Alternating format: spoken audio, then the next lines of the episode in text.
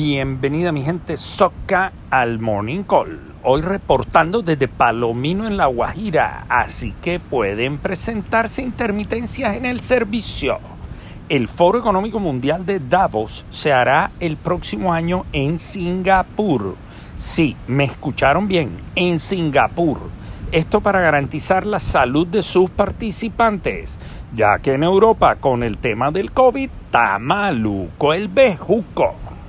Sao Paulo arrancará a poner la vacuna china sin el aval de Bolsonaro. México arranca ya con el personal de la salud.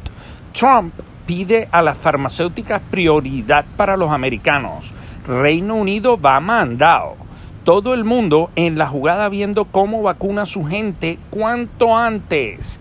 Y Colombia, bien, gracias. Ministro, apriete, apriete a ver si aceleramos la podremos tener disponible antes de abril del 2021, amanecerá y veremos. Ojo al dato. Uber vende su división de carros autónomos por 4 mil millones de dólares a la startup Aurora. Esto con el fin de lograr ser rentable más rápidamente, ya que entre enero y julio de este año perdió la bicoca de 4.711 millones de dólares. Eso es mucho billete, mucho billete. Hasta William Shakespeare se vacunó.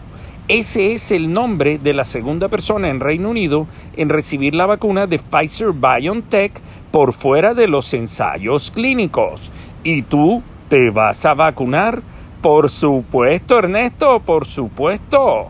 Otro dato, el 17% de los restaurantes en Estados Unidos ha cerrado permanentemente este año. En números son más de 110 mil restaurantes. ¡Qué barbaridad! Y el COVID-19 se convirtió en la primera causa de muerte en el país del norte. ¿Y en serio todavía creen que no debemos protegernos, usar tapabocas y aislarnos? No, hombre, no. Tienen el elefante en el cuarto y no lo ven.